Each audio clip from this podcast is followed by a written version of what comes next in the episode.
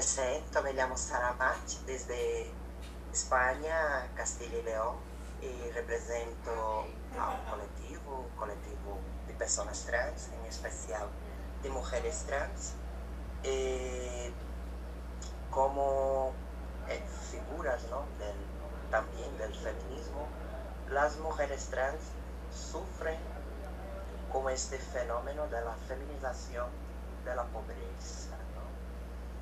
Eh, las mujeres trans, migrantes brasileñas, latinoamericanas en general, eh, viven hoy lo que podemos llamar de efecto fenómeno migratorio trans con matices en el mundo de la prostitución.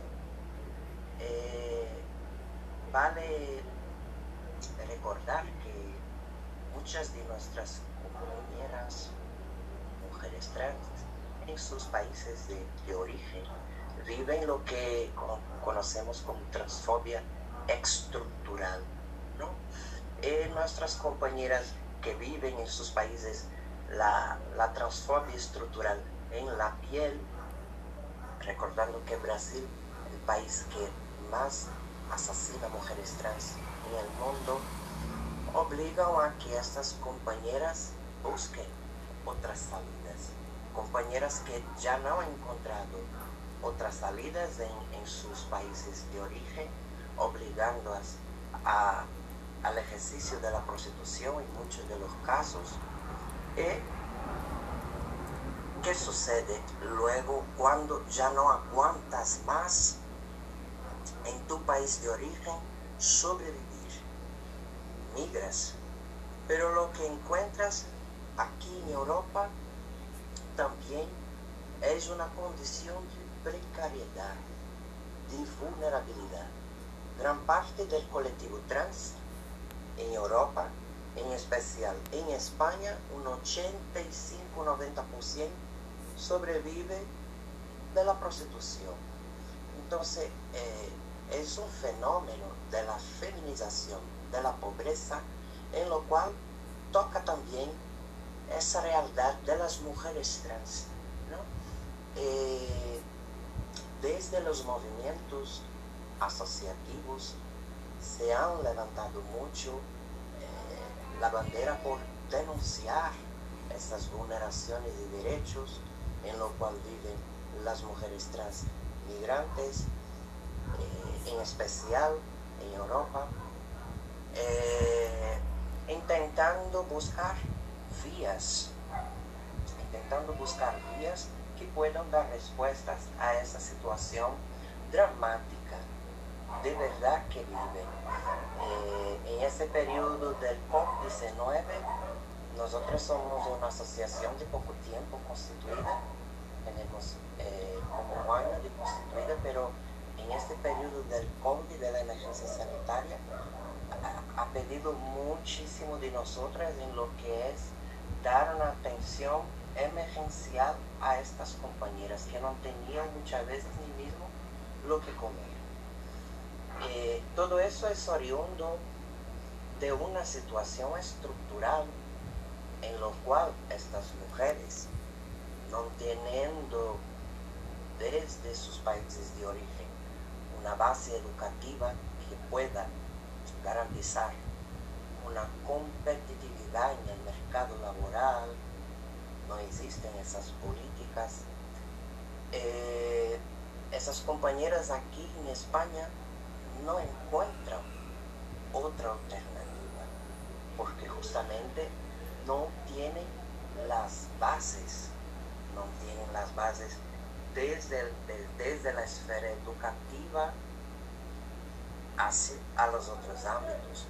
Entonces, lo que eh, intentamos desde nuestro colectivo, eh, juntamente con otros colectivos aquí en España, es despertar las conciencias, principalmente de la sociedad civil, sobre la cuestión eh, de la empleabilidad y, la cuestión educacional. Pero siempre cuando entramos a estas esferas, siempre tocamos el universo de las mujeres trans migrantes y de las personas LGTBIQA+, migrantes, ¿no? en un modo general.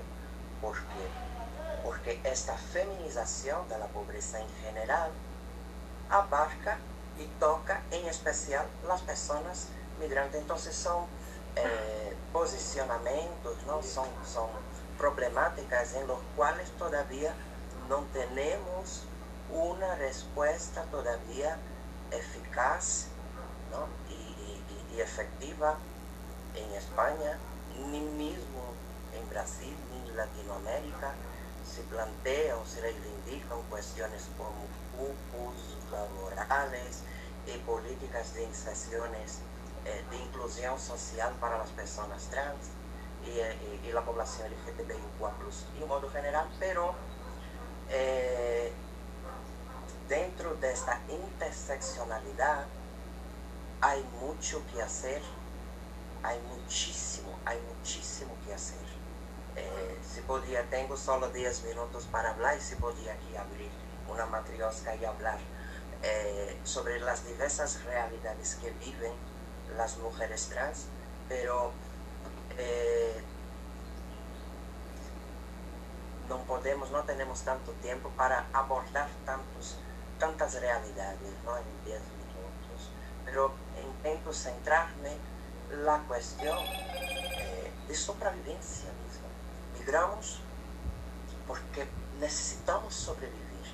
Eh, Brasil, un país eh, transfobo, culturalmente transfobo, en lo cual tenemos un, un ícono, un ícono, una víctima que se ha transformado en un ícono de la lucha trans, que es Dandara, que fue apaleada eh, por un grupo de, chicos que entrevistadas estaban cometiendo una de lo que estamos haciendo. Esto es un país transfobo. Y aquí, en Europa, lo que vive la, la población LGTBIQ+, y en especial la población trans, migrante es la cuestión de esa transfobia pasiva que es casi invisible. Europa tolera a las personas trans, entre comillas. Aquí no tiene los índices de homicidios que existen en Latinoamérica. O sea, sobrevives, pero ¿de qué cosa sobrevives? solamente de prostitución, 85% de la población trans en una situación de desempleo y la gran mayor parte de ellas sobrevive en la esfera, en el universo de la prostitución.